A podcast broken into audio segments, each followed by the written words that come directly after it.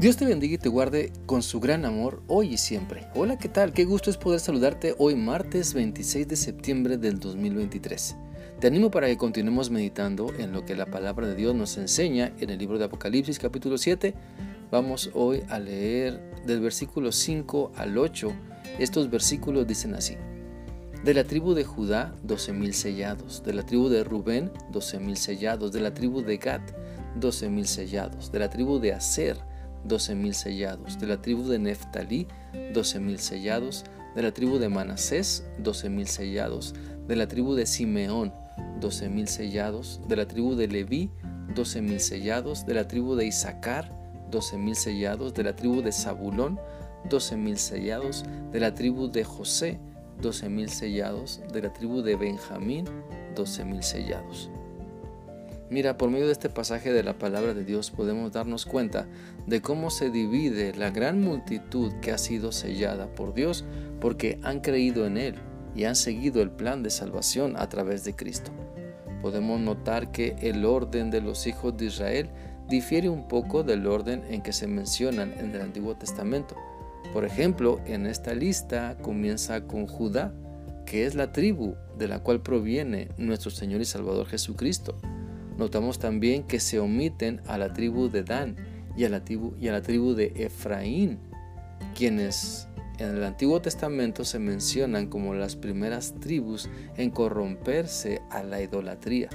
Y de hecho después del exilio, cuando el pueblo regresa, no se vuelve a mencionar a la tribu de Dan.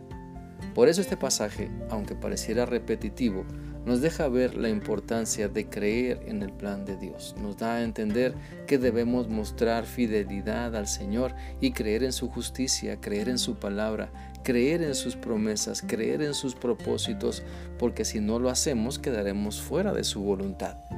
No porque Dios sea muy malo con nosotros, sino porque estamos nosotros decidiendo apartarnos de su camino por voluntad propia al no querer recibir su voluntad como el mandamiento que traerá bendición a nuestra vida.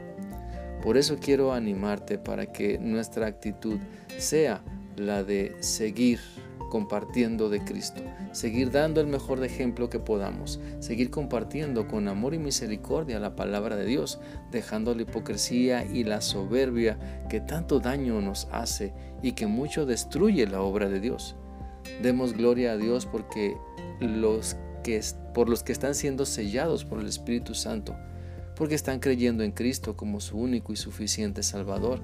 Y también continuemos con la tarea que nos ha dejado Cristo de seguir haciendo discípulos.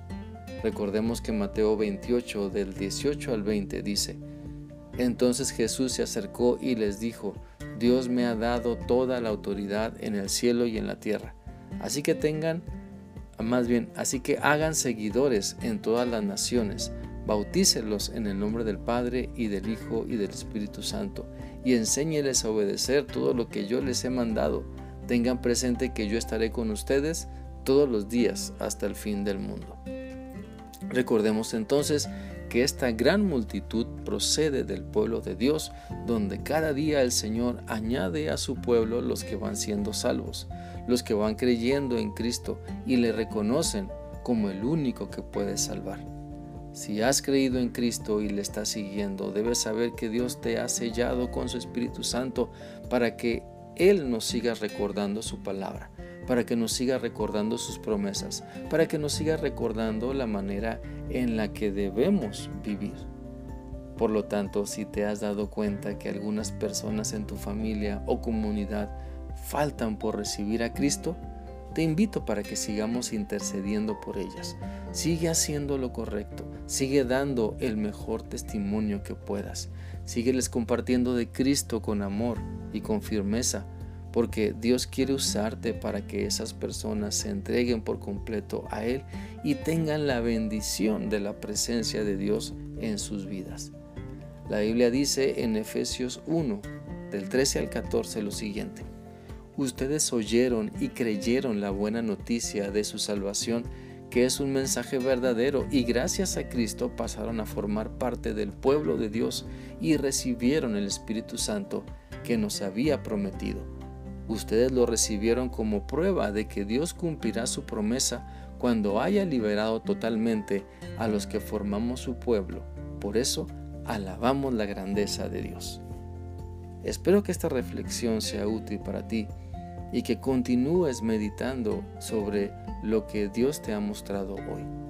Que sigas teniendo un bendecido día. Dios te guarde siempre. Hasta mañana.